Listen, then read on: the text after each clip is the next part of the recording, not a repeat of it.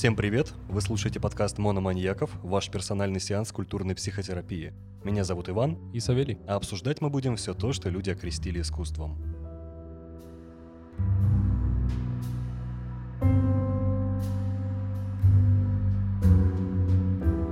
Сейчас у нас с тобой тематика кино, а если быть точнее, переходить к теме нашего сегодняшнего подкаста, это Роберт Эггерс как режиссер. Э, На данный момент он снял два фильма, э, это немного для начинающего режиссера. Однако феномен его заключается в том, что для такого молодого режиссера, который успел снять очень мало, он уже очень известен. То есть э, настолько известен, что с ним согласны работать достаточно именитые актеры.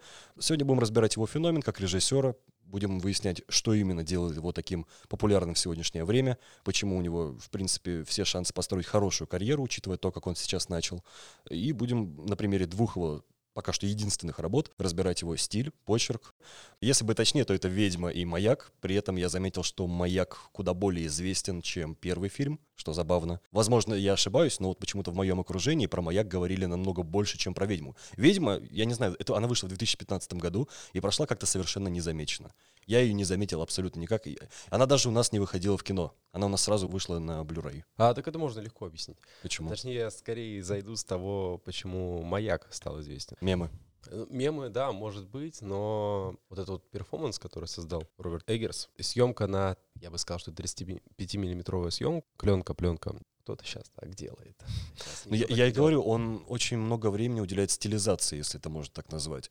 Мало кто вообще это делает. В основном все фильмы как сделаны под копирку в плане визуального стиля, да. Ты смотришь, и, в принципе, они мало чем отличаются. Большинство. Не все, конечно, но большинство. Есть, конечно, режиссеры, у которых есть вот эта стилизация, если им нужно изобразить какую-то эпоху, либо какие-то, может быть, атмосферу передать. Либо у них есть собственный почерк, который выработался со временем. Но прикол Эггерса в том, вот что, собственно, меня удивляет, что он-то молодой режиссер. У него всего две работы. И обычно вот эта стилистика фирменная режиссера, тарантиновская даже, да, она вырабатывается с годами, с течением практики и съемки большого количества фильмов. Берем ту же самую «Ведьму» и ставим рядом с «Маяком». Ну, Вов, к- какой из них тебя больше зацепит? «Маяк», конечно, Ну да, да, кадрам. да. Почему? Ты не сразу цепляешь глазами визуальный стиль. Да, да. Да, Я бы ну даже и- сказал, что там все цвета при- приглушены, кроме красных. Вот как раз когда кровь там проливается какая-либо. Вот ты заметил, что она ярко-красная? Такая бордово-красная, я бы даже сказал. Ее, конечно, мало, Накидка ведьмы, много. когда она бегает Да, да, да, тоже да. ярко Да, да, все элементы даже, красные. я бы сказал, бордовая, потому что она не затемнена, но это просто такой цвет. А, ну, не знаю, мне кажется, там все заглушено. Ну, а красный выделяется. Просто, ну, потому что это красный. Ну, возможно, его выкрутили на цветокоррекции, возможно. Ну, может Это лишь быть. предположение, но просто странно, что все цвета прям вниз ушли, а красный прям выделяется.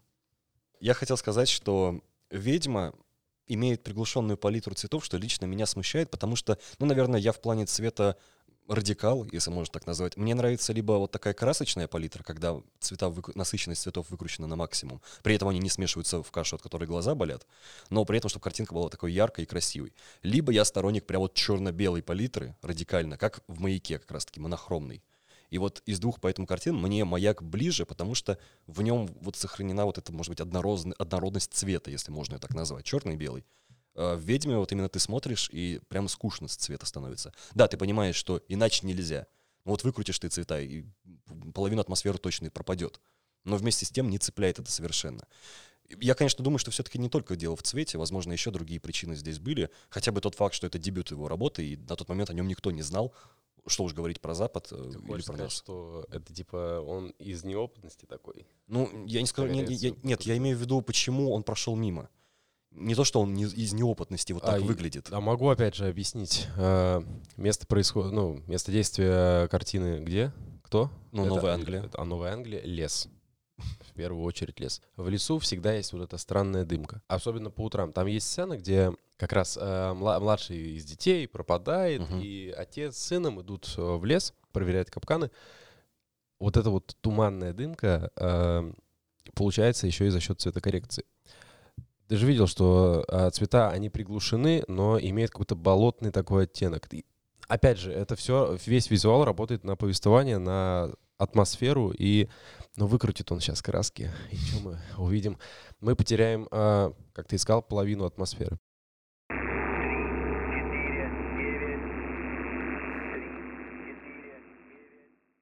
Немного к истории создания фильмов, там буквально несколько слов сказать Ок. про «Ведьму» и про «Маяк».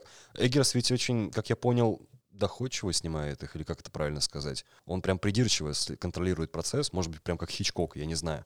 А, В любом случае, я помню, читал интервью с композитором «Ведьмы», который музыку, ну, музыку для него писал. И он сказал, что Эггерс любитель креативного контроля, так сказать, и любит прямо, чтобы вот каждая мелочь так или иначе подчинялась его общему замыслу. Потому, в принципе, неудивительно, что фильмы имеют вот эту тональность эггерсовскую, если можно так назвать ее. Э, Он контролирует процесс, и, в принципе, из-за этого контроля и вырастает стилистика, потому что он все подминает под себя, абсолютно все. И музыку, и дизайн костюмов, и стилистику, и монтаж, и операторскую работу. Он вот, стоит над всем этим, и никто не смеет вмешиваться в его процесс. Забавно. Я, в общем, наткнулся на видео на ютубе у кого-то, и там была цитата, мол, он в интервью или э, сам автор видео назвал его задротом, в хорошем смысле. Да, да, да, да. И, черт возьми, это полностью Это да, отражает да, это его есть такое. специфику. То есть, когда ты читаешь о том, как создавался маяк, и узнаешь, что они хотели сначала найти маяк, не нашли А и построили, его. да. И ты такой, чё, зачем? Кто сейчас будет так париться? Он компьютерная графика, возьмите и сделайте все. А там, когда ты опять же узнаешь, что там вся мебель специально была создана для этого фильма, подогнана под э, узкие рамки маяка, ну, ты не задаешься вопросом, а будет ли это плохое кино. Если человек, э, режиссер, главный, по сути, человек, который есть на съемочной площадке, который за все отвечает, подходит с таким трепетом к созданию работы, то за результат, ну, я бы не беспокоился. Вот. Ну и тут, наверное, выбор актеров. Он же не проводил кастингов, он же сразу сказал, что я хочу вот, ну это про маяк. Ну да, у него как будто было художественное видение, и он сразу под него все подстраивал. Идеально. Он с самого начала понимал, что он творит. На самом деле это очень важно. Да, он хотел Дефо и этого Паттинсона. Кстати, блин, Паттисон, мне больше, признаться честно, нравится работа. В сумерках. Да нет, я не про Паттинсона, я про Дефо. Обожаю этого актера. Он Вот. хороший. Вот А, я, кстати, не встречал ни одного человека, который бы он не нравился. Абсолютно все, когда говорят про Дефо, они выражают свою признательность к его актерской работе, признаются в любви, в том, как он играет. Абсолютно Ну, все. Эггер же в своем интервью объяснял, почему так происходит. Кор- Короче, исполнительность Дефо в хорошем плане. Он профессионал, он мастер. Ну да. э, Ну а что это еще хотел от человека? Он столько лет занимается. Мимику. актерством. У него потрясающая мимика. Паттинсон. Ну тоже же хорошо играет. Но у них хороший тандем получился. Отличный Они, они хорошо сработались. Я не знаю, каким образом Эггерс прям вот так подметил и сразу выбрал двух актеров, которые идеально сошлись в кадре. Вот это вот, как это сказать, образ старого морского волка у Дефо и такого наивного, простодушного, э, может быть, даже равнодушного к происходящему немного в начале э, Паттинсона, который вообще никакой, честно говоря, в начале фильма, он как будто лишний, его можно вырезать, и фильм ничего не потеряет отчасти. И он сидит, что-то пьет, там, поглядывает косо на своего смотрителя, главаря, а тот прям вот как будто вс- понимает, что все держится на нем. Он смотрителя здесь. В этом же и идея. Да, Да. и сам, э, ты же помнишь, как он туда попал? Чувак убил предыдущего смотрителя, на которого работал. Ну, Причем кстати, да, убил-то во- случайно. Да, возможно, поэтому Он он, такой хотел. замкнутый. Возможно, он подходит. Конечно. да. То есть, ну, человек явно пока что забитый, скрывается, но ты будешь так или иначе на нервиках, и так или иначе ты будешь слушать того, кому пришел в гости, условно в гости. Он же прикидывается тем, кого убил. Вот это А, абсолютно странная психология, как по мне. Ты встречал хоть одного человека, который после убийства другого человека брал его имя? Вот это меня прям очень поразило. Зачем брать имя человека, которого ты убил? Вина, что ли? Ну нет, а, скорее я буду руководствоваться логикой. В фи- фильме же не объясняется, почему он берет его имя. Вообще никак. Просто. Я думаю, что это потому, что он же приезжает в глушь, а там, откуда он приехал, он, он приехал. А, ты думаешь, Его чтобы, ищут. чтобы его не нашли? Да. Вот почему. И он приезжает в глушь э, бе- без документов, без всего. Я вот тот-то, тот-то, меня сюда прислали. Почему? Да потому что. Ну, это очень странная самая логика, потому что, ну, условно говоря, представь, ты даешь документы, и тебе говорят, так ты умер. В этом-то и суть. У него не было документов с собой. А, то есть он, он Да. специально пошел на работу, Да. где не нужны вообще документы. Ну, во-первых, ну, во-первых, он сам э, как бы работал на, на маяке э, ранее, и, ну, понятно, он нашел просто маяк, э, до которого, ну, ник- ну, глушь, никого там нет, То кроме есть вот он просто решил залечь на дно. Да, да, грубо говоря, так. Ну, и Хорошо. кто же знал-то, что ты попадешь к морскому дьяволу?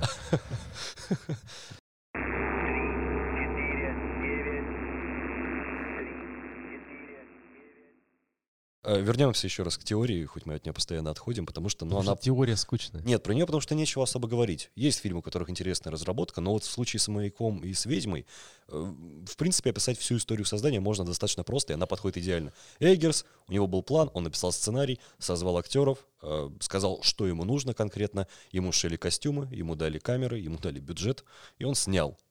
Все, они, они нашли место, да, долго э- этот процесс был так или иначе трудный в том или в том или ином плане.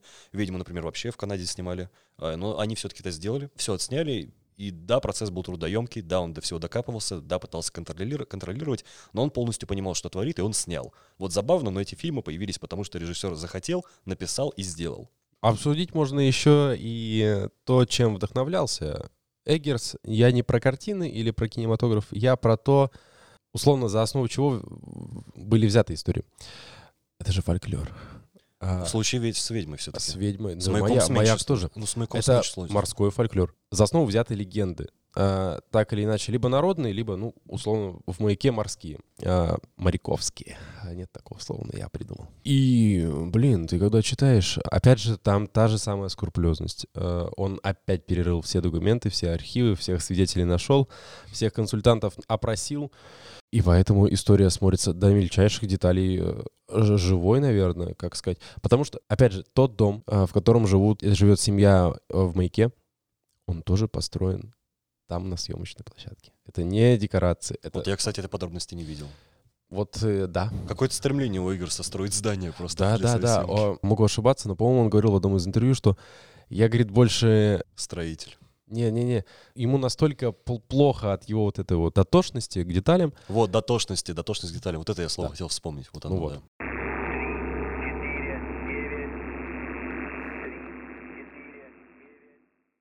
Вернемся, наверное, все-таки к ведьме, потому что она была первой, и как дебютник Мгм. она меня больше интересует, чем маяк, потому что про маяк тем более больше всего говорят, а ведьма, она менее заезженная, как по мне.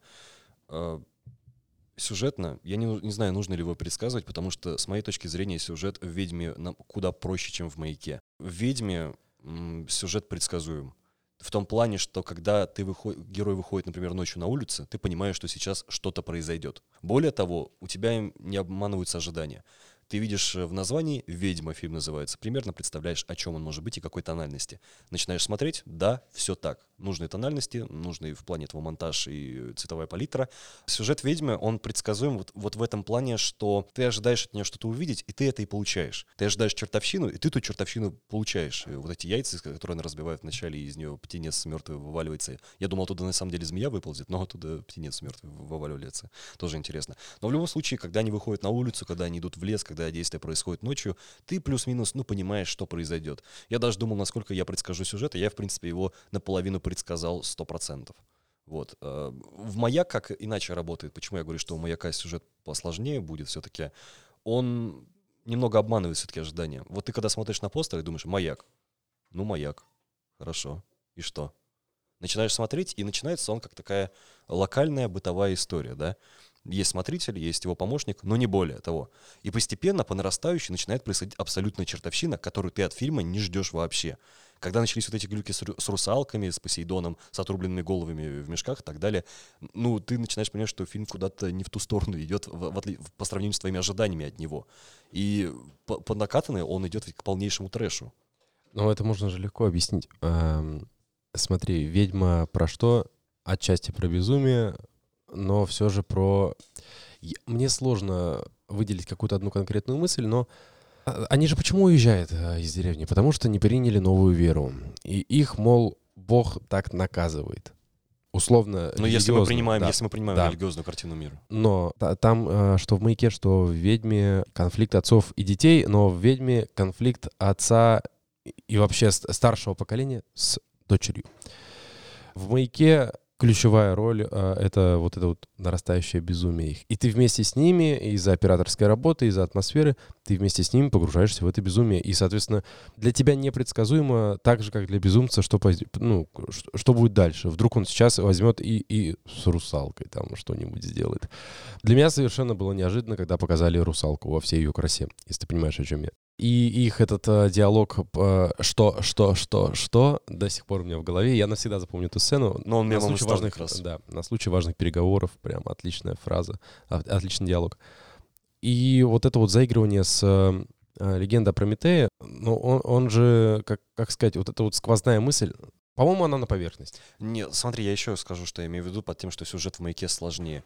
Когда ты говоришь про ведьму, ты сам это тем более сказал, что смысл и трактовка ведьмы одна однозначно. И ты даже удивился, когда я тебе сказал, что у меня есть свои версии. Ты такой, типа, в смысле? Здесь могут быть еще одни версии. Ну То есть да. ты, когда смотришь ведьму, ты думаешь о том, что все, как тебе показали, оно так и есть. У тебя, в принципе, что-то сомнений не вызывает. Ну, Когда есть ты смотришь маяк, равно. когда смотришь маяк, у тебя есть сомнения. Ты смотришь его и думаешь, что-то здесь не то. И ты определенно хочешь видеть какую-то другую трактовку событий. Возможно, все было иначе, ты думаешь, когда смотришь маяк, в отличие от ведьмы. В этом плане я имею в виду, что сюжет в маяке работает сложнее. Я, я просто хочу верить в то, что то, что я увидел, это все было реально. Потому что все это можно трактовать как не происки дьявола, там, например, а как, ну, совершенно нормальные для того времени болезни, например. Мальчик, возможно, э, да. средний сын, пошел в лес, заблудился. Неважно, что с ним там произошло. Условно, он потерялся, дождь, слякоть, он простыл. Вот, пожалуйста, все, все, что с ним происходит. Но а, вернемся к мальчику. Господи, как, как в «Ведьме» играют дети. Да, как меня ужасно, я признаюсь честно, как меня раздражали и бесили младшие дети. Они отвратительные. Да, да, вот есть Это же такой. Ты их прям ненавидишь ужас. изначально сам. Вообще, единственного героя, к которому ты относишься нормально, это вот старшая дочь их. Вот к ней претензий у меня почему-то нет вообще. А, какая А никаких претензий у меня нет к среднему сыну и к отцу. А старшая дочь чем провинилась? Ну, старшая дочь, к ней по- по-любому нет претензий, потому что э, девочку жалко. Она, ну, Да, да. вот все, что она сделала, Она э, ничего не делает плохого вообще за фильм. все, что она сделала плохого, это пошла играть на опушку леса. Ну, Да, и все. Ну и убила мать в конце, но это самооборона, окей. Ну, уже да, это можно. к тому моменту фильм настолько накаляется, что уже тогда смотришь на это сквозь Там либо пальцы. ты, либо она. Так, Да, иначе иного варианта нет. Я вот хотел кое-что заметить про Давай. фильмы два. А, сходство насчет, потому что, ну, я думаю, ты согласишься, что, что «Ведьма», что «Маяк», они очень похожи в, Да. в каких-то мелких деталях. Взять хотя бы, ну, сам сеттинг, да. Новая Англия, так или иначе, эпоха разная, но мы про это уже говорили, да, что эпоха разная, но место одно. Но меня больше интересует пространство, которое берет Эггерс. Оно же очень маленькое что в «Ведьме» это буквально вот дом их на опушке какой-то леса и сам лес, который толком-то и не показывается. Чаще она есть чаще. В «Маяке» это остров, который окружен океаном, то есть абсолютно безысходность, и маяк. Все. Пространство невероятно суженное и маленькое в этих фильмах. И вот эта лю- любовь Эггерса к камерным работам и к небольшому количеству актеров и героев, которые, следовательно, принимают участие в этом, э, на этой маленькой сцене. Меня, в принципе, это занимает, потому что мне всегда интересно, насколько автор может сузить пространство и написать в этом узком пространстве с небольшим количеством героев хорошую историю. Меня всегда занимало, насколько можно ну, пересечь черту. Вот, например, для меня образцом является ну, рассказ Кавки «Превращение». Фактически действие разворачивается в одной комнате с одним героем.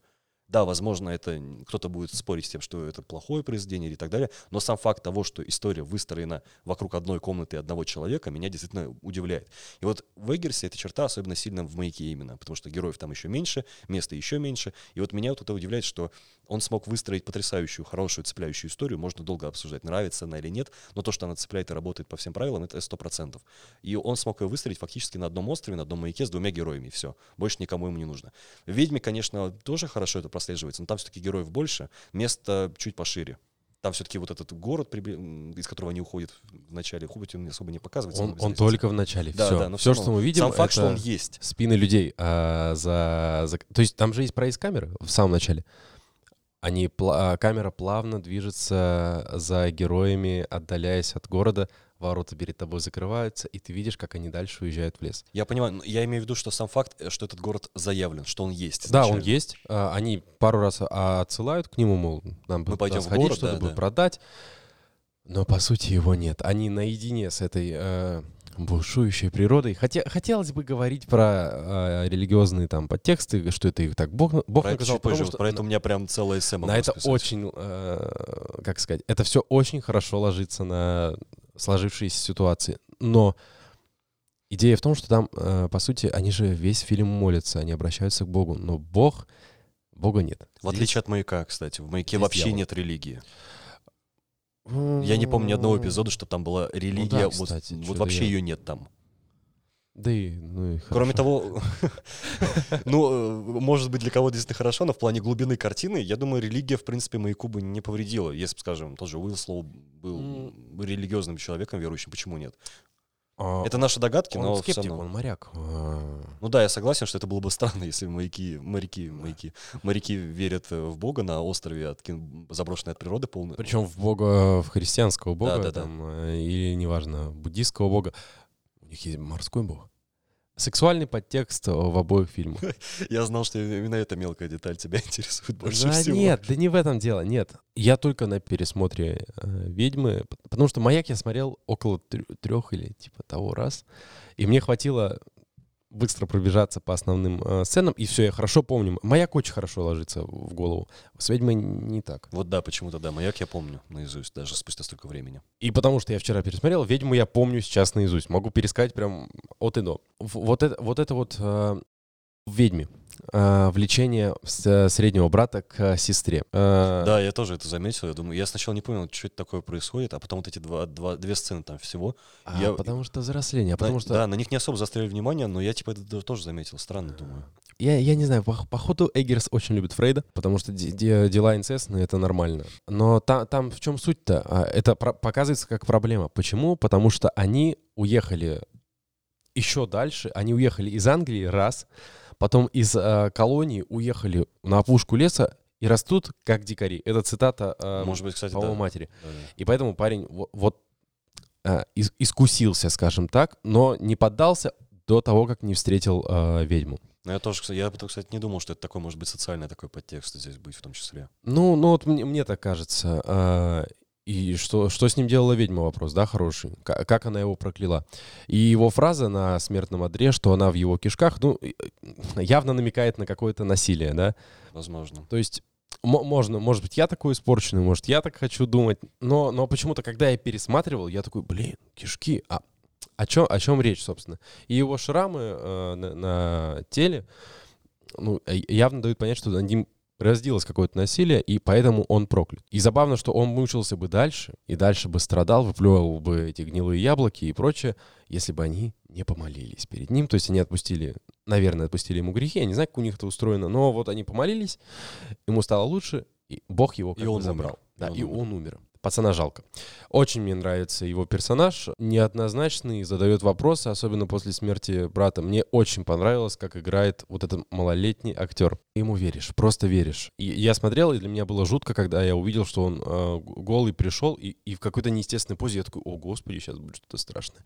Нет, ничего страшного не было. Пацану просто плохо. И шокирующая деталь, что очень хорошо работает. Помнишь, э, когда она, э, ведьма похищает младенца и делает из него, по сути, фарш, которым потом обмазывается, молодеет. Странный ритуал, не шарю за ведьму. Ну, наверное, это так. Ну, работает. Эггерс вроде говорил в интервью, что это прям вот а, такие фольклорные обычаи у ведьмы, мол, в народе такие слухи говорит, что ведьмы похищают младенцев и делают из них свои мази, снадобья и так далее. ну, да, окей, я в фольклоре в таком не силен, но... Доверимся Эггерсу. Да, доверимся Эггерсу. А, Когда она делает фарш, и мы видим, нае- ну, происходит плавный наезд камеры на происходящее, и вот этот звук, как пе- перемалывается Чмокающий мясо, такой. да, чмокающий, вместе с, э, с той музыкой, которую использует композитор. А насколько я знаю, композитор у Маяка и вообще команда, главная команда, которая работала над двумя фильмами Эггерса, не меняется. Оператор и композитор точно нет. Учитывая то, как они сняты и как похожи, я допускаю, что да. Да. Композитор, насколько я помню, насколько я читал, это тот чувак, который создал тот инструмент, который позволяет воспроизводить звуки какие-то странные, вот эти пугающие. Да, как будто ветер дует э, Да. во время гро- грозы И черт возьми, как, как музыка у Эггерса давит на психику. Она минималистична ведь. То есть ничего такого но- нет выдающегося, но вместе с тем она хорошо работает. Да, это такие волны, которые, ну я тебе говорю, другими словами не назовешь, давит на мозг. Вот волны, да, какие-то такие вот резонирующие звуки. Набор зву резонирующих звуков, которые, я даже не знаю, в мелодии они как-то не выстраиваются особо. Ты вспомнишь хоть одну мелодию, сможешь ее напеть? Нет. Нет. А он же так вроде и сказал композитору, что типа мне не нужны мелодии, мне нужны не знаю, не то чтобы набор звуков, потому что чуть-чуть отвлекусь. э, Финчер, когда делал свою, свой фильм про социальную сеть, он у Трента Резнера тоже попросил э, сделать набор звук, звуков. Просто линиями начертил что-то на бумаге и сказал «делай». И Трент Резнер сделал саундтрек. Поэтому, возможно, что Эггерс также подходит к созданию саундтрека для своих фильмов. Мы не знаем этого, но да, он определенно похож, но слушать его вот отдельности почему-то в отрыве от этих фильмов невозможно. Он не то чтобы тяжелый, он как раз-таки простой, не знаю, даже примитивный. То есть создать его достаточно легко, и ну, вроде композитор даже говорили о том, что он создавался методом импровизации. Но, тем не менее, вот когда ты слушаешь его фильм, ты понимаешь, что тебе не хочется заменить его на что-то другое. Ничто другое сюда просто не подходит. Что в «Ведьме», что в «Маяке». «Маяк ведьма» — это же новая волна, по сути, ужасов. но ее так не обозначают, ну, я, но я окей. хочу, если, хочу ты, говорить, если что ты хочешь говорить волна. так, окей. И Я к этой новой волне хочу отнести Ариастера, который снял «Солнцестояние и реинкарнацию». Тоже у него, по-моему, только две картины. Да, у него две картины, в которых используются те же самые звуковые приемы. Те же самые странные, э, минималистичные, давящие звуки. И я считаю, что вот пугать звуками, пугать именно такими звуками, которые давят на психику, ну, лично мне, это вот э, фишка новой волны ре- режиссеров ужасов. Хотя Ариастер, по-моему, старше, чем Эггерс. Не могу сказать, э, что они там друг у друга во- воруют работы, но определенно точно постановка кадров в «Ведьме» и ну, в том же солнцестоянии просматривается, ну, общие черты есть, потому что есть и симметрия, которая в ужасах, будем честны, не так часто используется. Давай условимся все-таки, что вот термин «новая волна ужасов» — это ты его используешь, Да. потому что я нигде не встречал, чтобы их так называли, и это твой термин, ты их считаешь вот похожими и принадлежа- принадлежащим к некой такой волне.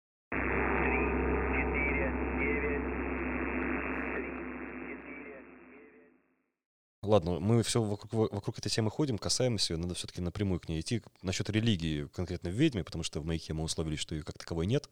А вот э, в «Ведьме» я бы даже сказал, что она полностью состоит из религии, из веры, из вопросов, связанных с ней. И, возможно, тема эта многим будет неприятна, но ее надо обсудить, потому что без нее, как таковой, сюжет-то, в принципе, не случится. И ты вот задумался над своими вещами, когда смотрел «Ведьму». Я задумывался все-таки вот над вопросами религиозными в «Ведьме». Главным образом, зачем эта вера вообще нужна в фильме? А, У меня есть несколько версий, может быть, ты свои предложишь, я сначала свои озвучу. Во-первых, поскольку это 17 век, это Новая Англия, это пуританское общество, вера там как бы по определению должна быть. Вряд ли можно было, если Эггерс так любит свою историю, да, и любит ли- реалистичность, и любит соответствие историческому контексту, он бы создавал общество без религиозного контекста внутри этого общества. Поэтому неудивительно, что религия как таковая, она вообще есть. Она задана историческим контекстом. Это первое. Во-вторых, как э, инструмент именно сюжетный вера работает. Э, вот ты озвучил мысль в самом начале, я сказал, что я к ней вернусь, что Уинслоу в маяке приезжает в маяк, э, ну, как бы залечь на дно, но вместе с тем сталкивается там с морским дьяволом. И вот это понятие греха и наказания за него, вот оно прослеживается и в «Ведьме», и в «Маяке», что персонаж чем-то провинился и получает за это законную, законное наказание, если мы смотрим на это вот именно через призму христианской морали. И в «Ведьме» это, конечно, прослеживается сильнее, поэтому мы, мы с нее и начинаем. Но в «Маяке» это тоже есть, как ты правильно озвучил, я вот на этом хотел заострить внимание. А, Ты заметил, что персонажи в «Ведьме» получают по заслугам, если мы смотрим, э, опять-таки, через христианскую мораль. Да, это может быть несправедливо с человеческой точки зрения, но вот по христианским канонам это они получают совершенно Да. справедливое наказание за свои грехи.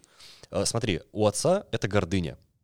А, У младшего сына, Калиба, у него сладострастие, если ты можешь так назвать. Похоть, по-моему. Похоть, да, Похоть. скорее похоть, да. Похоть э, у жены, матери, м, экс, экс-матери, Икс матери. экс-матери, да. А, У нее же, не знаю, как это обозначить, потеря веры. Есть название у этого греха конкретное? А, Потому что мне показалось, что там вот прям весь набор грехов.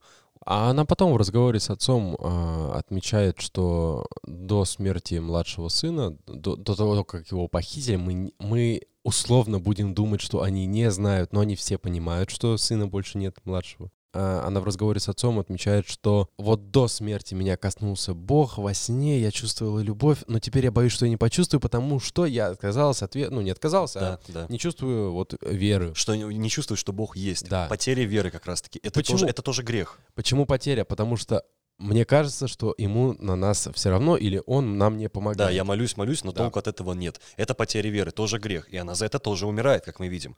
А, Вот единственное, я не понимаю, в чем провинились э, младшие дети, которые бесят нас. Возможно, тоже есть какой-то грех Да, непослушания. Какой? А, не, пос- не непослушание. Они... а, Лжи, а- может Аня быть? Тейлор Джой а, отмечает, что дьявол приходит в обличии козла.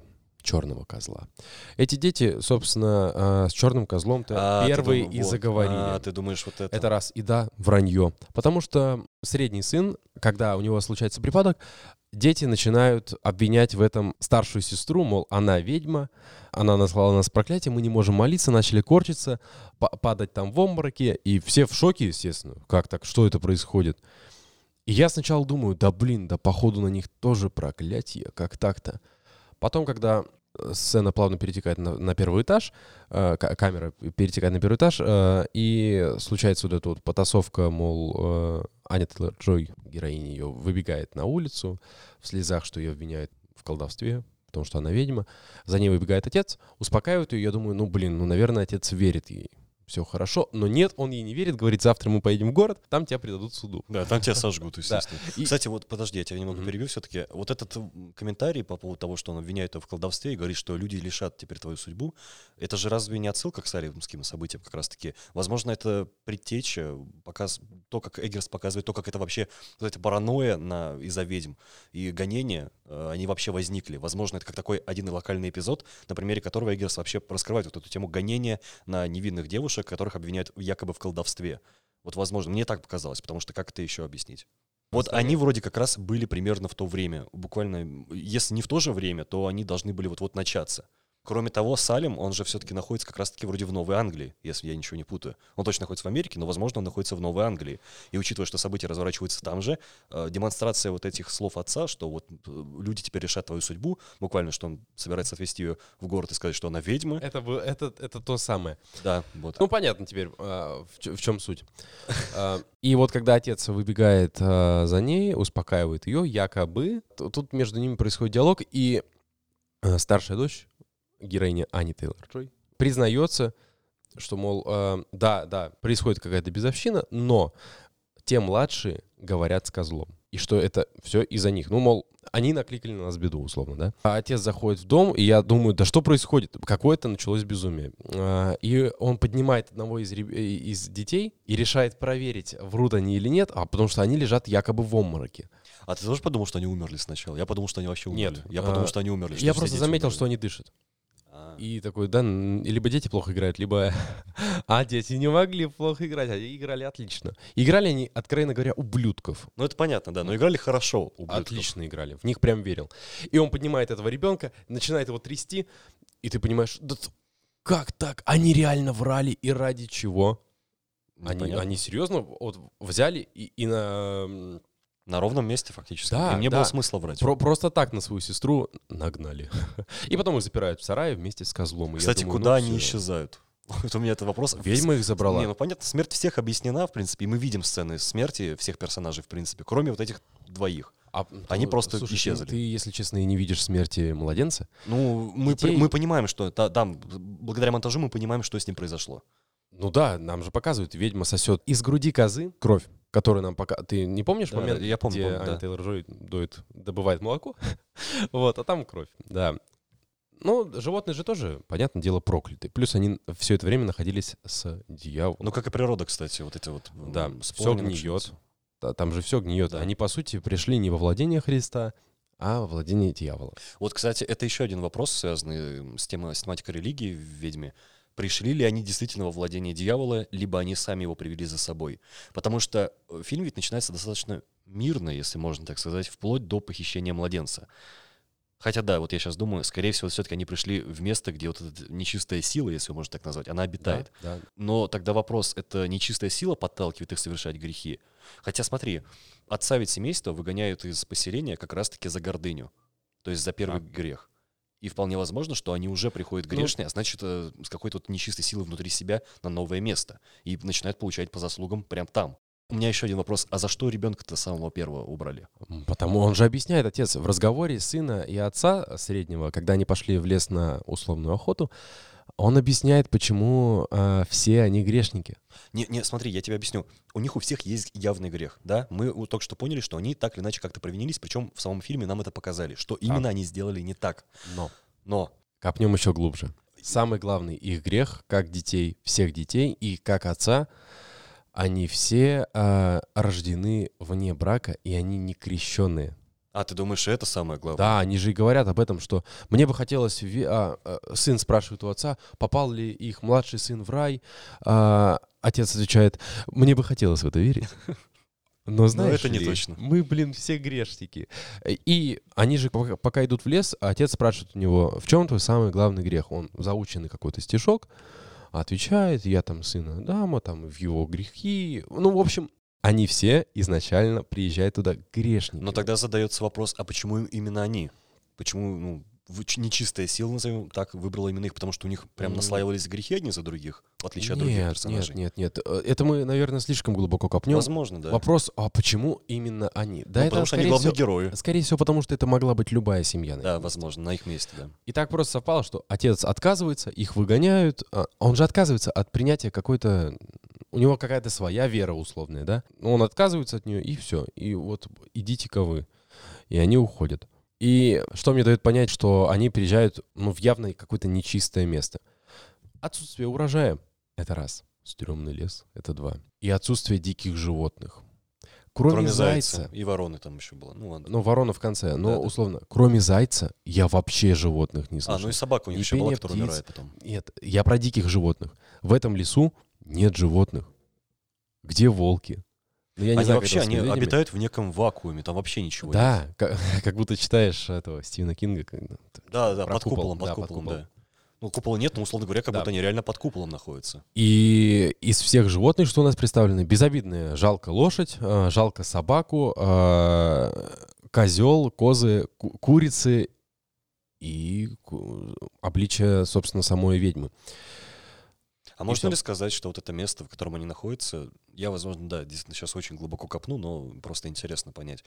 Может быть, это и так и задумывалось, как некое чистилище самое изначальное, потому что, ну, то, что ты говоришь, это похоже прямо вот на какую-то предтечу ада настоящего. А, да, господи, религию можно хоть куда за уши притянуть. Ну, верно, Вообще, да, да, да. бе- Без базара. Любая а, история про какой-то условный грех и грехопадение и искупление этих грехов, Либо можно сказать, наказание. что это чистилище, да, все, все дела. А, да нет. Но здесь она просто так явно обозначена, тем более Ну, ты сейчас наверное. перечислил признаки, которые я не замечал, Наверное. и я прям вот подумал и думаю, блин, ну ведь это похоже на искусственно созданный ад. Ну, если мы будем руководствоваться, условно, назовем ее религиозной а, моделью Ну мироустройства, да, мы через нее смотрим на ведьму, Да. это разумеется. тогда да, конечно, это явное наказание. Бог от них отвернулся за то, что они грешники. И Об ещё- этом говорят сами герои. Да, да, вот. И еще такой вопрос. А был ли вообще Бог? А тоже, кстати, хороший Вот вопрос. я тоже об этом, вот в этой мысли меня не, не оставляла весь фильм. Он вообще есть в мирозрении, в мироздании, может быть, есть он ли он вообще? Потому что они на него возлагают огромные надежды. Они ему постоянно молятся, но он им не отвечает никогда. Нет вообще никакого проявления божественного чуда в этом э, проклятом месте, вообще никакого. И вот вопрос, это место такое заколдованное, проклятое, что того никого не впускает? Либо это потому что в мире в принципе нет Бога? И это такой комментарий Эггерса, что мир, возможно, в принципе создан дьяволом который является главным героем этого фильма наравне с другими. Ничего ты глубоко копнул. Ну, это догадки, но все-таки сам подумай, что место абсолютно проклятое. И за весь фильм мы не наблюдаем каких-то чудес вот, божественных. Почему? Наблюдаем одно. Когда умирает ребенок, да, я Да. тоже сейчас подумал. Но вот я еще что думал.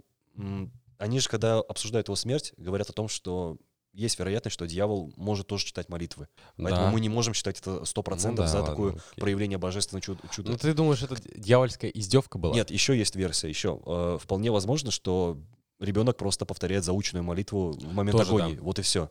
Возможно, здесь не было никакого божественного проявления. Он просто от боли кричал первое, что приходит ему на ум. Он воспитан в пуританской семье, на религиозных догмах и моралях, и что ему первое придет в голову, когда он будет умирать? Естественно, молитва к Богу, которую он учил наизусть каждый день. Да, да, вп- вполне это может объясняться, потому что Эггерс закидывает удочку про то, что он учит стихи, когда они идут в лес. И ты прям, ну, ну, видно, что пацан просто рассказывает, он не понимает смысла, и только когда он вспоминает про брата, он спрашивает, а блин, а куда же я попаду, если я умру? Да, у них, смотри, у них у всех заученные морали, в которых они вообще ничего не понимают, кроме отца, который, видимо, тоже все-таки не понимает. Он думает, что его вера, она абсолютно правильная, и ничто не способно ее пошатнуть. Но он в итоге умирает. Забавно. Ага, Иронично, козла, я бы сказал. да. От козла. Блин, жуткая сцена. Это был единственный скример. Я назову это скримером, потому что это было очень резко, очень неожиданно. Тихий разговор отца и дочки, и тут козел влетает в него. Но это надо было так показать, потому что надо было показать, насколько это было неожиданно. Меня вот волнует мысль о том, был ли вообще Бог в этом мире, в котором они существуют, потому что они возлагают на него надежды, но проявления его божественности мы не видим. И вполне возможно, что Бог он есть, но они, как грешники, попали в такое предтечу ада, как я это называю, и поплатились за свои грехи вполне э, заслуженно. За что, правда, забирать э, старшую дочь, вот это мне совершенно непонятно. А ее же не забирают. Но она подписывает договор. Но она сама подписывает договор. Сам- Но ее никто ну, не если- забирает, она ну, не умирает. Ну Она да, не но, сходит но с она сходит на темную сторону фактически, если Ну, мы так назовем. она, наверное, сходит-то под конец. Я, я к тому, что у них у всех есть грехи, кроме нее. Мы это уже выяснили, да, что у нее как такового греха У есть грехи. какой? Ну, она То, точно то, то сам, факт, что она родилась в греху, да? Это раз. И первое, что мы видим, она же молится. А молится про что? Про то, что я не, не верую, я, я нарушила все а, ты думаешь, она тоже грешная все-таки в Да этом не плане? все грешные. Ну, я понимаю, да, но имеется... Ее молитва там, ну, потому что она такой человек. Ну, вот они думают так, что надо вот за все просить прощения. Возможно, Да. да. Пу- Пусть это будет на их э, совести. Меня очень, конечно, впечатлила твоя теория про то, что нет тут Бога, и мне кажется, да, действительно, его тут нет. Возможно, Есть только да. дьявол. Ну, именно в картине мира я имею в виду. Да. Просто я думал о том, что если она идеальный персонаж и идеальный человек, да, мы сейчас допускаем, что это не так, но если допустить это, то возникает вопрос, а почему ее-то не спасли? Ну, всех убили, окей, они все грешники заслужили, а почему ее-то к дьяволу отправили? Чего она к нему захотела? Она же не проведена... А, хотя она мать уже к тому моменту убила. Хотя бы это за- достаточно, наверное, да. Возможно, А. если бы она ее убила, она получила какое-то прощение своих грехов. Все-таки она просила этого прощения, да? Хоть и признавалась, но просила. Раскаяние это тоже уже первый шаг э, к спасению, как говорит э, Библия. Э, Но она все-таки убила человека, и, возможно, именно это сыграло последнюю такую роль, что все, ей спасения тоже нет. Врата в рай закрылись для нее тоже. Да, возможно, но и плюс. Она сама заговорила с козлом. После всего, что произошло, она, мож- она же могла с ним не говорить. Но у нее выбора у нее не было. Да, тут, как говорится, либо ведьма, либо ничего. Либо тебя сожгут на костру просто. А Она- её- Я думаю, она понимала это тоже. Ну, наверное, да. Ну, тебя найдут э, единственный выживший в- доме полного Да, трупа. этот э, хор- хорошо описывала такую же картину, когда отец вышел в сарай, а там нет детей, все разбросано, и она единственная выжившая. Да, вот и я на самом деле думал, что сейчас он ее точно убьет, но козел подоспел вовремя. Да, кстати, спас ее, спас. Да, да, да. Кстати, да, может быть, он сына ее спас. Именно спас. Не случайно убил его, а спас. Да, да, я тоже так думаю. Все это можно, кстати, рассматривать как одну большую вербовку главной героини. Что все это цирк, э, чертовщина был учрежден, Она, она привлекала к себе внимание, когда... Ну, во-первых, она отдала, по сути. Отдала ведь сына. Ну, Я бы не сказал, сына. что она подошла к лесу с протянутыми руками Да и нет, конечно. сказала, возьми но его. Она его потеряла. Сама виновата. Тут только ее вина. Никто не заставлял тебя туда идти. Ты сама показала ведьме своего младшего брата, и она его забрала. Окей, в сцене, в сцене когда на нее накидываются малолетние дети с криками, что, мол, она виновата в смерти брата, она давай говорит, что это она ведьма. И она вот на себя примеряет и как бы предрек, ну, предсказывает свою судьбу. Я видел версию, в которой ну, люди рассуждают о том, была ли она действительно ведьмой с Нет. самого начала. Не была. Тут, наверное, знаешь, мысль о том, что в каждом из нас есть вот это вот гнильцо странное, э, паранормальное, там что-то страшное. Но почему-то Но проявилась нужен- она только в ней. Должен быть какой-то катализатор. Да проявилась ты и в малолетних этих э, детях. Потому, п- Но они ты часто видишь сразу. детей, которые разговаривают с дьяволом. Они ведь ему пели песенки. И они ведь э, как... А мо- может, мне кажется, потому что они могли же врать. Могли, могли Да. абсолютно. Но на вопрос, когда они сидят втроем в сарае вместе с козлом, э, деть- ну, когда отец их запирает, там, и говорит, мы завтра поедем в город, все, вы тут сидите, думайте о своих грехах. А героиня Ани Тейлор-Джой спрашивает у младших брата и сестры, близнецов, мол, «А он правда с вами разговаривает? Так они же молчат. Они ничего не Они дают. Там монтаж такой, что они да, ничего они не отвечают. ответили. В этом-то и суть, что, ну, непонятно. А Непонятно. там, в принципе, много таких ведь сцен. У Эггерса прием этот хороший, работает с монтажом, резкой склейкой, когда обрезается половина фразы, когда ты думаешь, что здесь должен быть логичное продолжение диалога, а он пополам разрезает, и все как бы. И ты вроде все и понимаешь моментально. То есть такой монтаж интересный. Или наоборот не понимаешь, и это работает хорошо да. на Или восприятие наоборот не фильма. понимаешь. Тоже. Ну, вот эта вот двоякость этой религиозной подоплеки вот этого фильма, она меня смущала на протяжении всего просмотра. Я не понимал, что происходит, кому верить, потому что хочется думать и верить персонажам, да, Маяка. хочется сопереживать им. Ты про маяк сейчас? Нет, именно про ведьмы все еще. А там все понятно, кому верить. Ну вот мы только что разобрались, что непонятно. Да, ну не знаю. А, ну, а что там, что там есть такого, что ты во что ты не можешь поверить? Ведьмы сами. Кстати, Реально, я, я сейчас задам, я ведьма. задам, возможно, совершенно глупый вопрос, потому что, ну, фильм называется «Ведьма», и вопрос прозвучит глупо, но была ли ведьма? Была. Определенно точно была, и был Ковен ведьм в конце, если ты помнишь. Ну да, я помню. Да, определенно. она, они же с козлом приходят куда? Я видел все-таки мысли о том, что это все было у них исключительно в голове из-за гнили на посевах, которые они, возможно, ели, и что все это можно объяснить с точки зрения абсолютной логики, реализма и так далее, что никаких ведьм не было. Потому что, смотри, ведьм мы видим как? Мы видим со стороны ее в первый раз, когда она бежит, нам ее показывает оператор сам. Мы видим ее от лица Калиба, и мы видим ее, в принципе, в конце, и все. Возможно, это такая паранойя, помешательство групповое, не более. Возможно, они все просто чем-то траванулись, находясь в этом лесу и живя как дикари, опять-таки, как ты сказал. И ничего этого просто не было.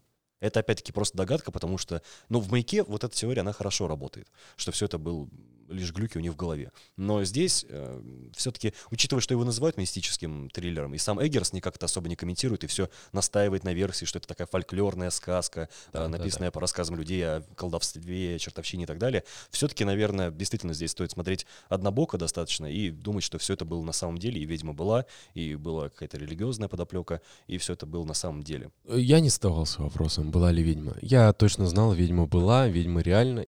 Мне эпизод с ружьем очень нравится. Когда они видят зайца, и я думаю, да ну. И наконец-то им улыбнулась удача. Это ведьма. Поэтому он не смог выстрелить, поэтому ружье за... Но, но я уж побоялся, что ему сейчас глаз закли- выбьет. Я тоже подумал, что сейчас все, глаза нет, а нет, все хорошо будет. Да, это странно. Заклинило ружье. Это немного странная сцена была, что он хватается за глаз такой, да-да, и потом падает, я думаю, все, а нет, с глазом все нормально. Он даже не покраснел, все нормально. Да, и потом а, второй раз, когда они уходят в лес, а, но пацан бежит с собакой, я думаю, там, блин, ну и все вот, я, про- я про это и говорю, я про это и говорю, что ты когда видишь такие сцены, ты как раз-таки понимаешь, что сейчас кого-то не станет явно. В Мгм. маяке такого нет. В ведьме, когда вот такого происходит, ты понимаешь, сейчас кого-то не станет 100%. А, а, потому что, э, давай назовем актеров а, патронами в обойме. Патронов в обойме в маяке всего два. Ну да, нельзя просто так и мерзко. Не, да, конечно. Мы же не сделаем так, что один вот умер и все. Да. Кино бы я не я было. бы не сказал, что это ограниченность каста лишает нас возможности угадывать э, ход событий, но, но так или иначе, то, что никто не умрет до конца, это угадывается сразу. Ну да, это понятно, что иначе фильма не будет Да. просто.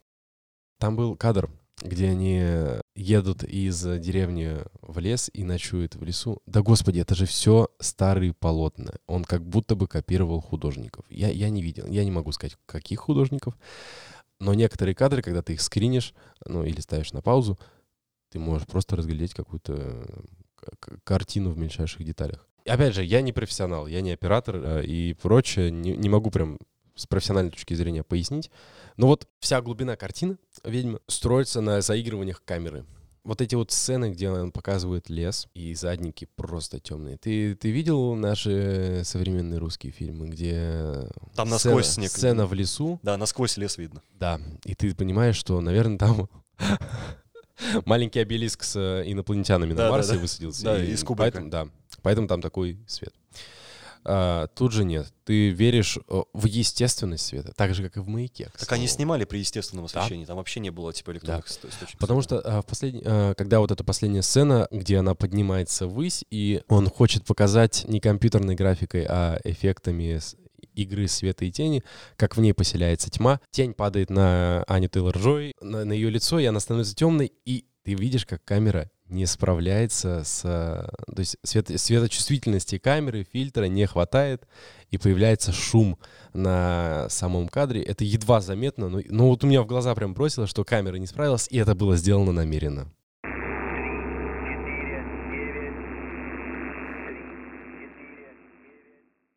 Так, насчет маяка. На самом деле, мне, с одной стороны, хочется к нему вернуться, с другой стороны, я про него уже писал полноценное эссе и много говорил, в принципе. Я не знаю, что добавить к тому, о чем я говорил ранее, касательно именно сюжетной стороны маяка, потому что именно про нее я больше всего говорил, разбирая на версии. Вот это опять-таки, почему я говорю, что его сценарий поглубже и допускает больше трактовок, чем у ведьмы. Да. У ведьмы мы так или иначе пришли к версии о том, что все-таки достаточно однозначно здесь э, показаны все события.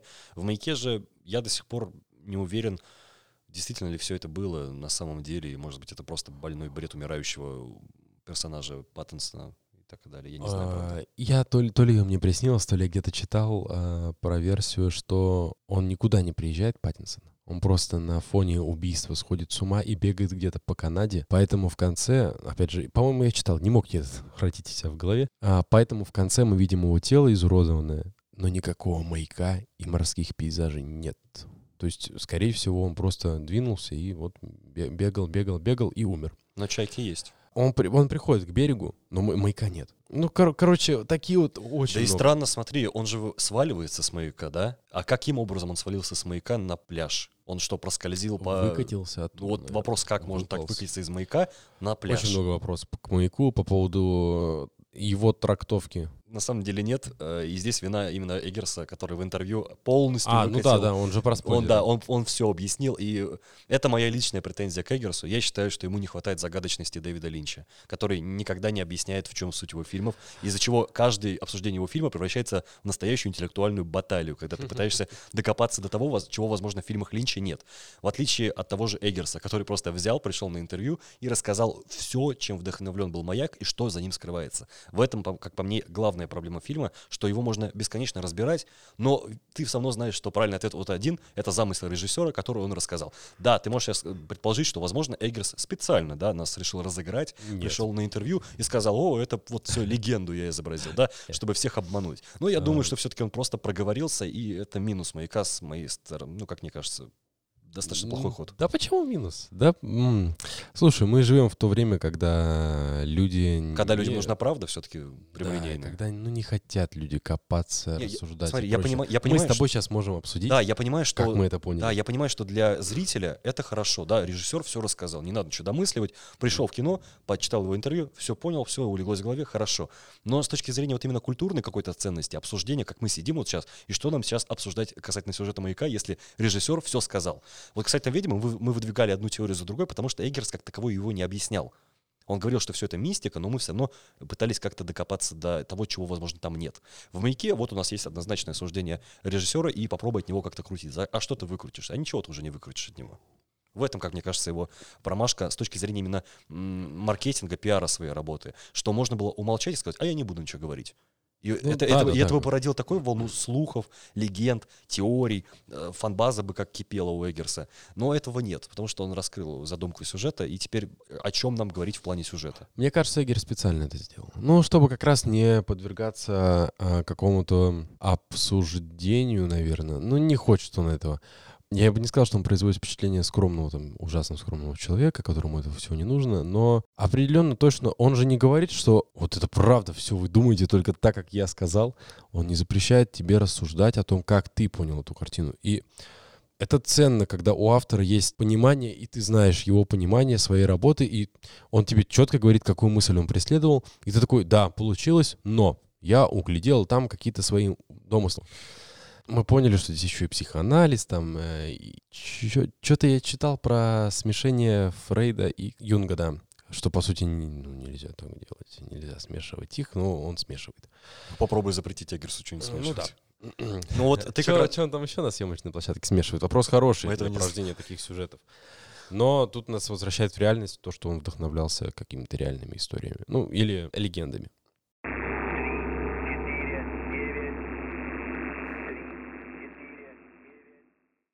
Я все-таки вернусь к твоей мысли о том, что вот режиссер, мол, ничего не проговаривает и не запрещает тебе додумывать и размышлять самостоятельно. Это тогда, что ты действительно в отрыве от его фраз, от его интервью, вот если ты просто зашел в кинотеатр, либо э, посмотрел, купил фильм, да, посмотрел его, допустим, и не стал читать никакие дополнительные материалы, то да, действительно, для тебя фильм можно раскрыть с любой его стороны, в твоем понимании.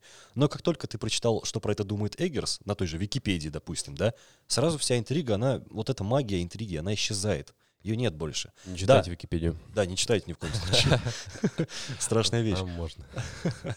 А, И да, домысливать-то можно, но вот у меня претензия личная к Эггерсу, что он мог, мог оставить вот эту атмосферу таинственности, которая, которой пропитан маяк. Но он этого не сделал, к сожалению.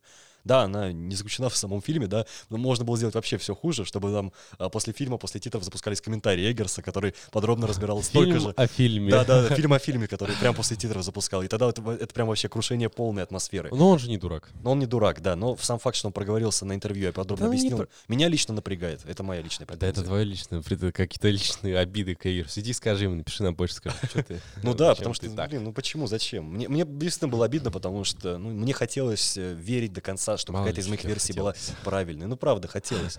Но вот он так вот все разрушил одним просто словом, вот к сожалению. Поэтому теперь мы точно знаем, что «Маяк» задумывался как такая аллегория старой легенды. Ну вот, увы. Он вдохновляется легендой, но пишет свою. Потому что, насколько я помню, Прометей и... Так, окей, давай сейчас теоретическую часть. Прометей — это у нас э, герой Роберта Паттинсона, а Дэниел Дефо кто? Ну, это, я божеств. так понял, что это божество. Ну, Тот же Зевс, который наказал Не, Прометея. Не Зевс, не Зевс. Он кто другой. Ну, он морское божество у нас. э, Я не помню, как его точно Я тоже не зовут. помню. Но это точно морское божество такое. Не, не Нептун, то есть это Не поменьше. Но он Протей, кажется, вот так. Нет, не Протей. Протей. Вроде Протей, да? Протей, по-моему, да. Я Подожди, не помню точно, вот они очень похожи, у них Протей. имена по созвучию. Морское божество, все правильно, да, он Протей. Он Протей, морское божество. Вот. Вот. Ты хоть раз видел, чтобы огонь, ну, Прометей символ, Так это Огонь ж, ну, это ж не просто... встречался с э, водой? Ну это, ж не, про- ну это не просто маяк, это же не просто огонь, это маяк. Да, да не было такой. Не, не, не было такой легенды. Он- а ты он- имеешь в виду переосмысление? Да, он переосмыс... он, он просто помещает э, двух э, легендарных, не в том смысле, а просто легендарных, относящихся к легендам, персонажей, В современный сеттинг. а не в современный Более-менее- сеттинг, более-менее а в свою А, в свое видение, в свое видение легенды. э, Не, не мифологию, а в свою собственную легенду. Что будет, если совместить огонь и воду, да? Но Ну, суть-то остается, равно похищение огня и наказание за конечно. это. Вот это даже терзание чайками в конце. Но Ну, все он- остается. Будем говорить, что он переосмыслил. Переосмыслил Вот я просто вспомнил, да, легенду о. Прометее.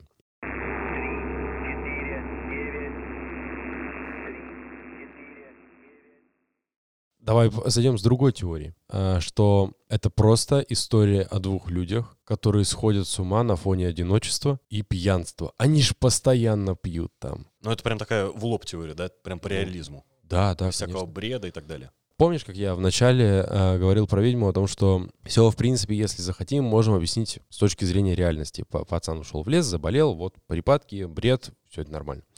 Дети просто врут, козел просто взбесился, стечение обстоятельств нелепое, и, ну, единственное, что нам точно дает понять о том, что эти теории все при реализме не работают, это то, что в конце она действительно говорит с козлом, он превращается в человека, уводит ее туда.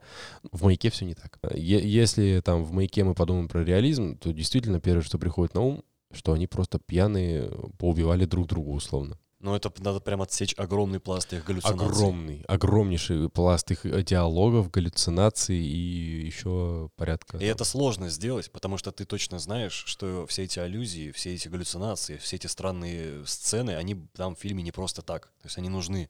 Ну, мы опять-таки Да. возвращаемся к мысли о том, что Эггерс полностью контролирует процесс, и он бы не допустил в своем фильме сцен, которые ничего не значат. Фиг знает. Э, Сцена, где он э, бьет чайку об камень, я не Ну, знаю. зачем. злость, почему? Просто выплеснул злость. Ну, окей, это- смотри, она оправдана с точки зрения сценария. сценария. Ну, чайку-то жалко. С точки зрения А, Э- сценария она оправдана? что больше никогда не будет работать животными, потому что чай- чайки странные люди.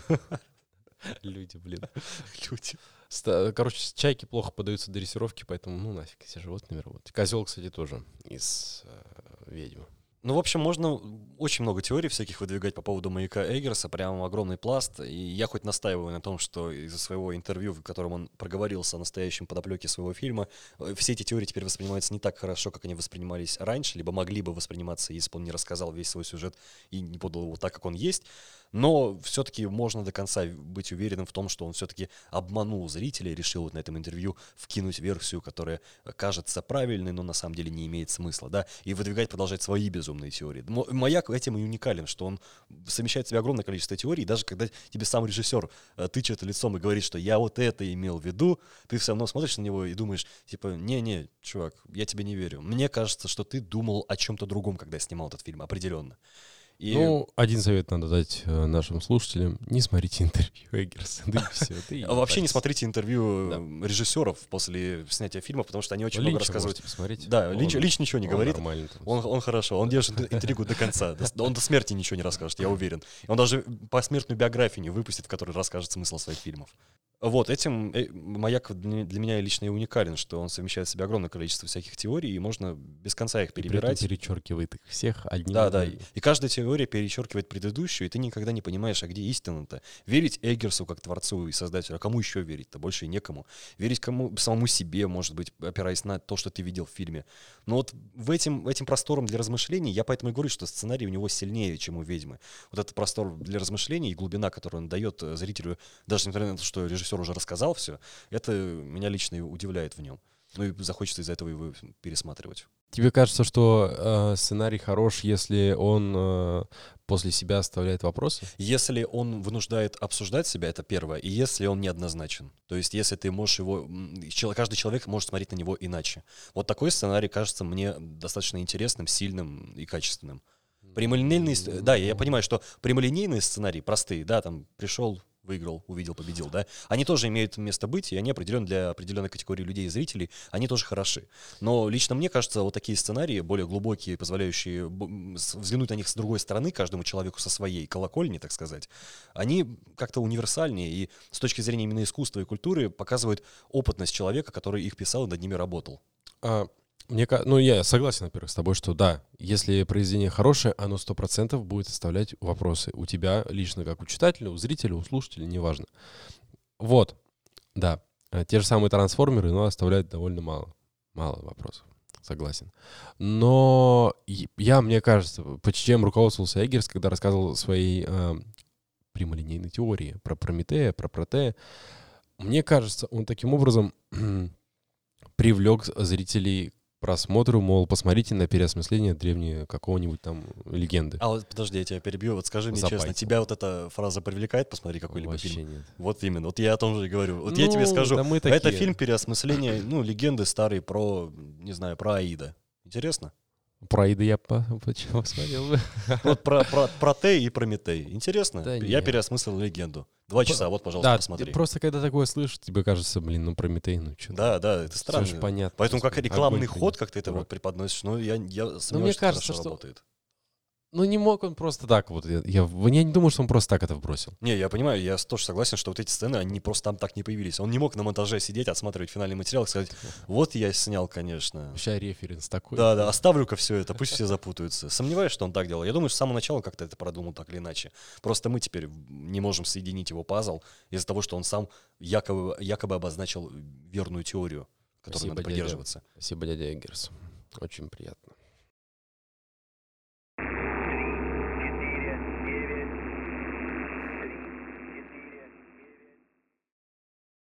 Так, возвращаясь э, к «Маяку» и «Ведьме», вот мы все обсуждаем сюжет, сюжет их, может, операторскую работу и так далее.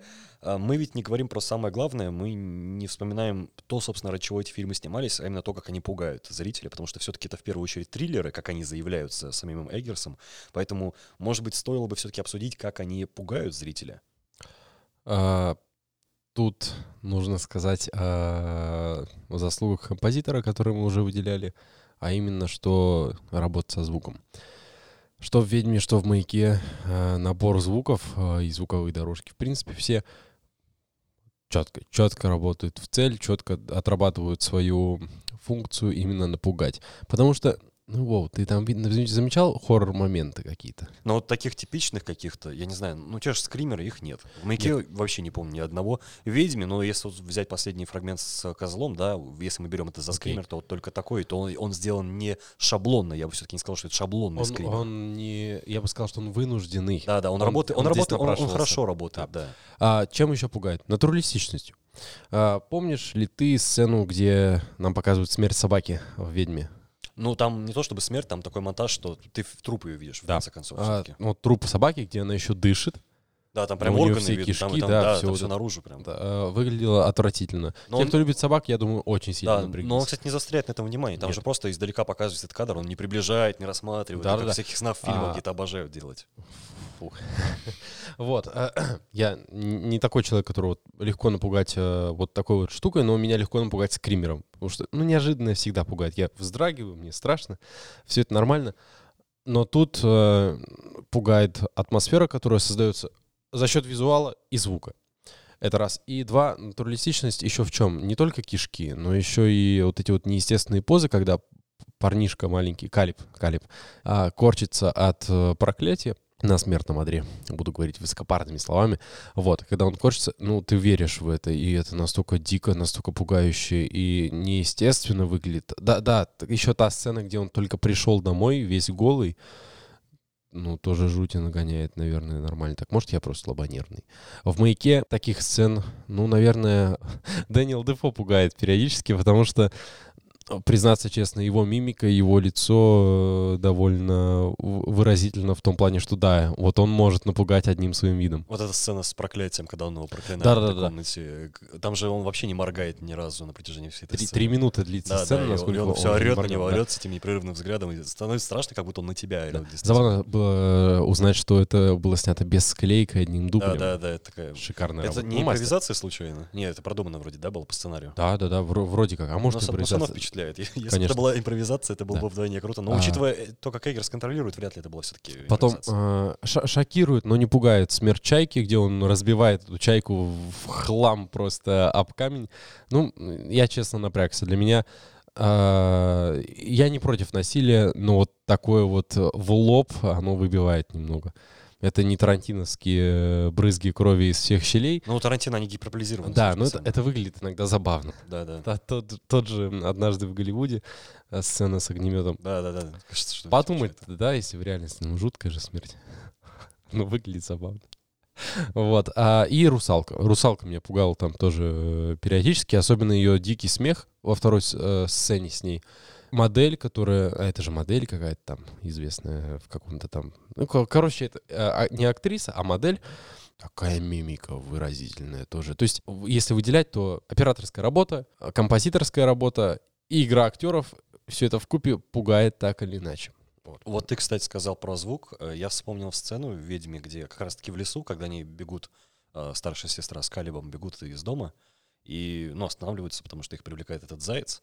И там есть сцена, когда Калиб пролезает сквозь ветки деревьев, ползет наверх с ружьем вместе, еще до встречи с ведьмой, почти-почти перед ней. Он ползет через эти деревья, и там же нету звука естественного записи, то есть звука веток ломающихся. Мгм. Его полностью убрали, звуковую дорожку, видимо, с камеры, либо с микрофона, который записывал вот именно движение в естественной среде актера. Там их вообще нет, там полностью тишина и играет только музыка. И он ползет вот под музыку через эти деревья. Ну, тоже как, как музыка. Скорее просто звуки. Просто тревожное звучание. Ну, назовем так- это да. музыкой, условно, потому Да, что это ну, продается, это продается на дисках как, как- саундтрек, поэтому я называю это условно Окей. музыкой. А, кстати, об этой сцене, где он ползет к веткам. Я, пока, я когда смотрел, я не понимал, ну, почему ты... Зачем тебе этот заяц, друг? Да, забавно. Брось Зачем? этого зайца, беги обратно. Ну, ты пришел с той стороны, увидел, что собака, все. Ты Тем больше более, тут ничего Да, не Ты найдешь. не помнишь, у них, они же вроде когда ехали на коне еще, ну, до, до встречи с зайцем, у них же уже была добыча, нет? У них Да, же там была привязанность, что А, зачем им еще? Почему он вообще пошел в лес? Все, все очень хорошо со сценарием в этом фильме. Почему парень идет в лес? Потому что отец до этого показал ему, где ловушки. То есть они же пошли в лес, чтобы проверить ловушки, и он пошел туда же с утра, чтобы добыть еды, чтобы сестру не отправили работать.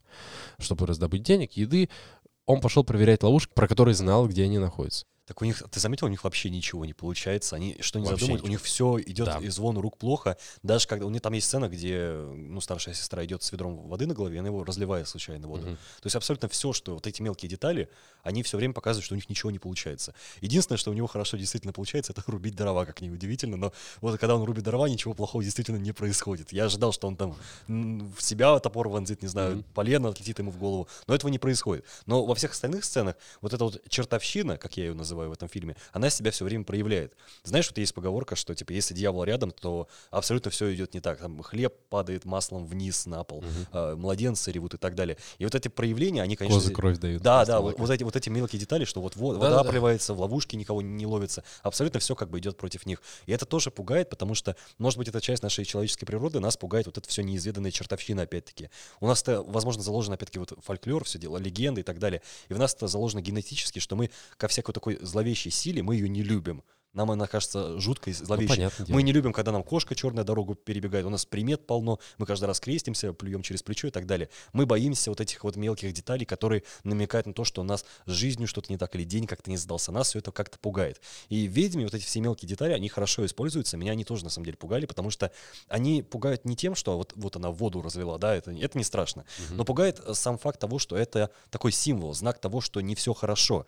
И самой опасности ведь в фильме как таковой нет. Нет ведьмы, она где-то там в лесу. Ве- Ведьма как таковая, она где-то там в лесу, и все. Больше Ну как нет. нет? Она ворует детей, блин. Она ворует детей, Из-под но носа. сам факт того, что она вот подошла и своровала детей, нам не показывает. С помощью монтажа ребенок исчезает. Магия Мгм. происходит фактически. Мы не знаем, каким образом он исчез.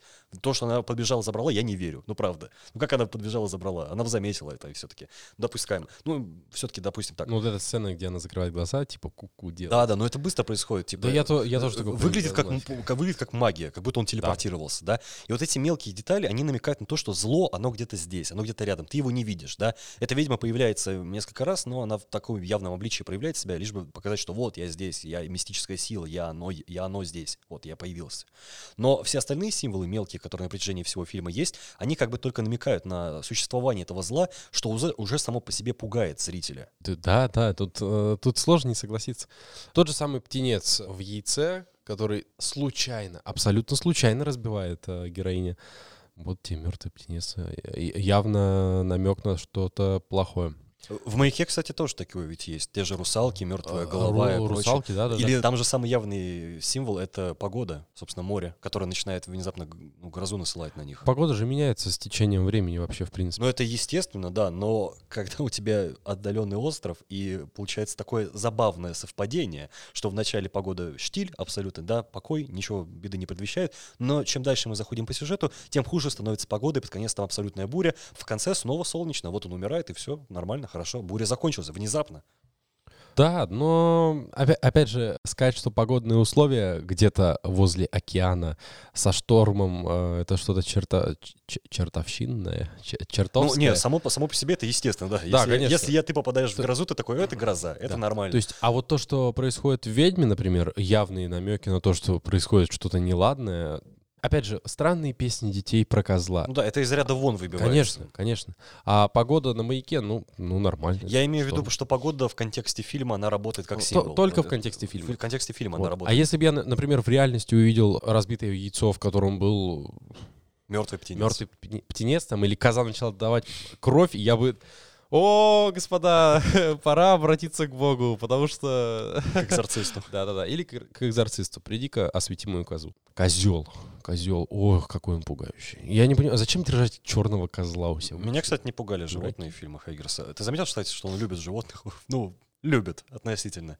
Э, Если не считать чайку, зайца и собаку мертвых и так далее. А зайца, что, он, он не мертвый, нормально? Ну, учитывая, каким символом он выступает, он любит Тоже животных. жуткий. Я в том плане, что он их использовать любит, вот в обоих своих фильмах. У него так или иначе есть животные. Да, в «Маяке» их меньше все-таки, там фактически просто чайки. Но это обусловлено, скорее всего, местом, где они находятся. На остров посреди океана ты э, черепах не затащишь. Ну да, справедливо. Т- тех же лис, а, овец, да, собак, да, и коров. откуда им там взяться? Так что Конечно. это обусловлено сеттингом. Хотя забавно. Все-таки маяк, отдаленная местность. Я бы там развел маленькое хозяйство по типу, ну, не знаю. Откуда ты брал бы провизию для них, Справедливо, средства? ладно, это и же- учитывая, это что они, они пропустили, остров. а, пропустили паром, который их должен был забрать, каким образом ты бы вел там хозяйство вдали, Ну да, вдали от да. цивилизации? Поэтому, ну это просто мертвая земля фактически. Еще они туда приперлись, я не совсем О, понимаю. кстати, символика мертвой земли, что там, что там есть. Ну да, да. Мне, кстати, понравилась локация в «Ведьме», особенно где ручей, вот эта примятая трава желтая. Мне прям очень понравилось. Она выглядит как текстура такая, но вместе там так естественно. Не знаю, почему Мгм. меня это зацепило. Природа в ведьме вообще потрясающая. То есть я толком не могу угадать какое-то время года. Это похоже на осень. На осень, да, типа Похоже ранняя на осень, осень. типа того. Но, черт возьми, почему трава зеленая, почему листва зеленая? Может, потому что лес хвойный? Ну, знаешь, То я могу развеять твой романтизм. Возможно, они просто снимали разные дубли в разное время года с течением времени. Жаль, но мне бы хотелось верить в то, что это просто земля мертвая. я там понимаю, но- не растет. Но, возможно, они просто сняли эту сцену в начале съемки, а спустя месяц сняли последнюю сцену в другой локации совершенно, и поэтому сменилось. Возможно, мы не Эх знаем. ты, блин, прагматик. Взял мне раскопал просто. Так, что у нас еще есть из средств, которыми пугает Эггерс? Помимо музыки, которую мы уже назвали, потому что она действительно работает хорошо, но в синтезе с картинкой. Что у нас по картинке? В «Маяке», ну, самое очевидное сослаться на черно-белый фильтр, на черно-белую съемку. Ну, это даже не фильтр, это шпленка такая была, да? Э, сослаться на нее, что она пугает, но меня лично черно-белая палитра никак не пугает. Я не знаю, как она может напугать сама по себе. Поэтому, э, что в «Ведьме» приглушенные цвета, да, они создают атмосферу, но чтобы пугать, ну, я не знаю, есть фильмы, которые тоже используют приглушенную палитру, но они не пугают. Палитра э, и цветовая гамма, я бы не сказал, что они сильно-то влияют на, на восприятие зрителя. Ну, потому что, ну, палитра бросается первые три минуты в глаза, потом ты к ней привыкаешь, глаз привыкает, и ты уже не замечаешь, что в маяке у нас черно-белый свет, и вот это все. Это просто с тобой, э, ты принимаешь это как факт, все. Больше, как я и сказал, работает на тебя э, звук, постановка кадров. Я, опять же, говорил про этот мистицизм э, в симметрии. Ну, по крайней мере, я воспринимаю какие-то нестандартные решения. Необычную там восьмерку, да, прием такой. Необычная восьмерка, а какая-нибудь хитро выдуманная, с другого ракурса. Это все выбивает тебя из э, колеи условной, да, и ты уже по-другому воспринимаешь и кадры, и сцену, и героев. Вот, композитор, режиссер, постановщик и актеры. В принципе, вся съемочная Всё, да, группа. да, да, весь фильм тебя пугает, и ты, ты не можешь сказать, что тебя пугают какие-то скримеры. Тебя пугает обстановка, тебя пугает происходящее, и пугает реальность происходящего, что это, ну, действительно могло быть с каждым. Особенно с ведьмой. Особенно с ведьмой, да. Ну, ну, то есть, я тебе говорю, вот эта вот натуралистичность, вот эта вот реальность истории, которую он показывает, в это хочется верить. Хотя бы потому, что, ну, настолько это показано хорошо. С, так- с таким, ну, нужной пропорцией э, в показе деталей и в отсутствии этих деталей, что ты ну, так или иначе веришь. Но в события на маяке я верю все-таки больше, чем в ведьм. Ну, справедливо. Потому Ну, что он я- же- Я, тоже ведьм не особо Ну верю. да, вот я, он же маяк А делал... в безумие, да. Ну вот да, и он же маяк делал, основываясь на материалах реальных, то есть э, историях Ну да, да, настоящих была смотрителей, которые сошли с ума. Да, да, да, история, что один умер, э, один пропал, другой умер. Да, поэтому вот в эти истории я больше в них все-таки верю, чем в фольклор, так или иначе. Поэтому Ну, э, маяк можно кажется мне конечно. куда более реалистичнее в этом Но мы плане. рассуждаем с точки зрения просмотренных фильмов, и вот я в фильм, да, в историю, которую рассказывает Эггерс в обоих фильмах, я верю. А, Мы пришли к тому, что у нас музыка есть как главный инструмент напугать зрителей, если можно так сказать. И, в принципе, я сейчас вспоминаю фильмы, и кроме музыки меня в принципе, ничего особо не пугало. Пугала, конечно, сама сюжетная подоплека, вот эти напряженные сцены, специально замедленные, как будто, когда вот медленно он приближается к этой ведьме, да, или как вот он медленно забирается на этот маяк. И вот ты понима- понимаешь, что вот происходит растягивание фактически встречи с неизбежным, или даже с чем-то инфернальным таким, да. И ты вот, вот сам этот процесс, он тебя пугает. Момент того, что ты понимаешь, что что-то плохое произойдет, и тебе надо ждать этот момент. Эггерс вынуждает тебя ждать этот момент. И тебя это пугает. А еще он поверх и музыку пускает этого, какую-нибудь эту пиликающие, резонирующие звуки, из-за чего вообще ожидание встречи с чем-то неизбежным становится невыносимым. И вот как актеры отыгрывают эту, вот это притяжение к чему-то неизбежному, то есть актер, который играет Калиба, всем своим видом показывает, что он не хочет идти, но идет. Почему? Ну, скорее всего, потому что магия, ведьмы, А колдовство. они же все очень такие зачарованные, они как будто Да, да, да, конечно. Если сравнивать два фильма, то в них, ну, как мы уже много раз с тобой отметили, очень много общих черт, О- даже общих э, задумок, кадров и прочего. Но это не выглядит самоповтором. Истории абсолютно разные, просто, наверное, таким образом показывается и естественность людей, что да, мы, мы все совершаем одни и те же ошибки. Условно, это опять же не относится к фильму, но условно мы все склонны повторять действия друг друга. Здесь, может, не про ошибки, здесь скорее вот Ну, это стремление... я условно. Ну, я говорю, если уточнять, то, может быть, это стремление к страху или не столько к страху, наверное, к неизведанному, к чему-то такому жутковато-инфернальному, темному, мрачному и так далее.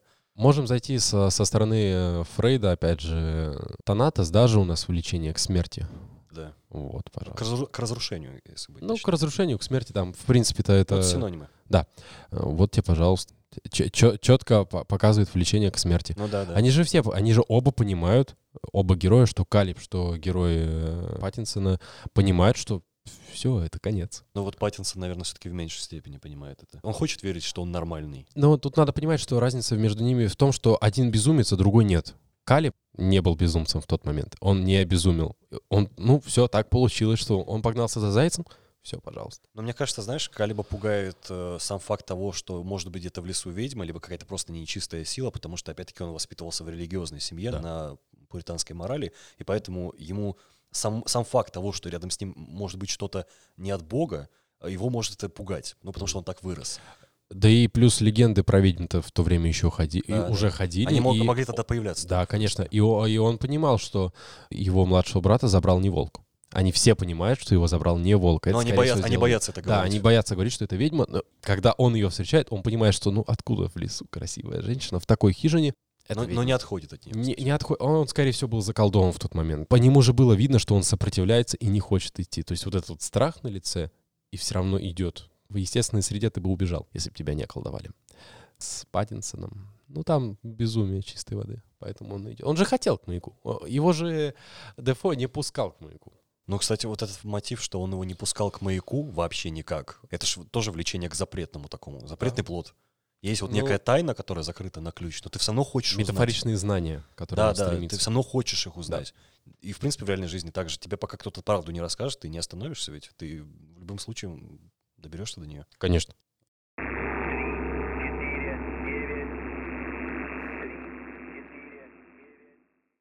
Так, давай подведем тогда итоги по Эггерсу, что мы поняли, исходя из из анализа его двух работ. А, Во-первых, говоря про сюжет, Эггерс у нас любит нестандартные сюжеты, он у нас любит какие-то метафорические подоплеки.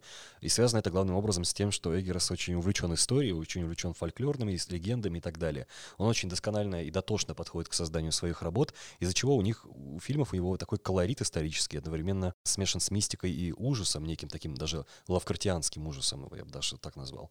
Далее, пугает он с помощью нас музыки, во-первых, и построение, собственно, кадров, и ощущение того, что опасность, она где-то рядом, есть некое зло, которое обитает рядом с тобой, и оно всячески себя проявляет, либо намекает о том, что оно где-то есть. В сочетании с музыкой и операторской работой это рождает, собственно, страх э, зрителя, ощущение того, что он не хочет сталкиваться с этим злом, но понимает, что рано или поздно эта встреча случится. Нельзя не отметить замечательный каст, который проводит э, Эггерс для своих фильмов, потому что актеры, которых он берет, все сплошь и рядом талантливые и выразительны. Потому что они точно так же могут тебя напугать и своей мимикой, как в случае с Дэ- Дэниелом Дефо. Но у них важная ведь роль. Да. Они должны на свои, своими лицами показать, э, передать чувства, которые они испытывают при столкновении вот с этой зловещей некой силой.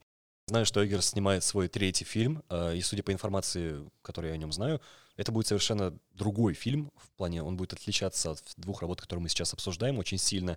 И, с одной стороны, это печально, потому что мне бы хотелось больше работы от Эггерса в духе «Ведьмы» и «Маяка», потому что он умеет делать вот такие камерные фильмы. С другой стороны, я понимаю, что он как творец хочет развиваться и двигаться дальше, и снимать что-то новое, а не загонять себя в рамки некого такого артхаусного кино, которое, действие которого разворачивается черт пойми где, с актерами, которые сталкиваются с некой потусторонней сущностью. Поэтому «Северянин», так называется его третий фильм, по идее, который выходит в 2022 году, если его, конечно, не перенесут, Э, Интересно будет посмотреть, что он сделает на этот раз. Э, Я, честно говоря, склонен опасаться, что это будет фильм хуже по качеству, чем предыдущие две работы. Я буду надеяться, что я ошибаюсь все-таки, но сам факт того, что он будет отличаться от двух предыдущих работ, меня уже настораживает, потому что Эггерс хочет зайти в среду, в которой он раньше не был, в которой он раньше не работал, и черт знает, что он может там снять.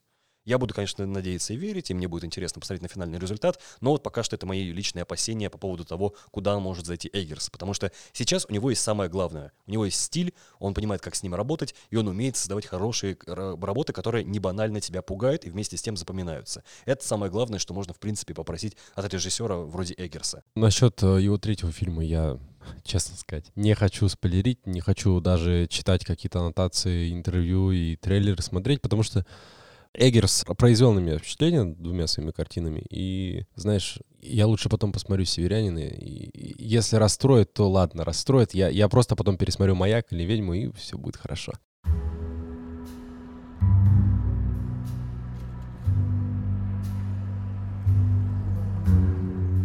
Это был подкаст «Мономаньяков». Спасибо большое за то, что препарировали личность Роберта Эггерса вместе с нами. Через неделю мы планируем вернуться и на этот раз обсудить творческий путь британской группы Joy Division. Постпанк, депрессия и все то, что мы так любим в искусстве. На этом наш сеанс завершается. До скорой встречи. Всем пока.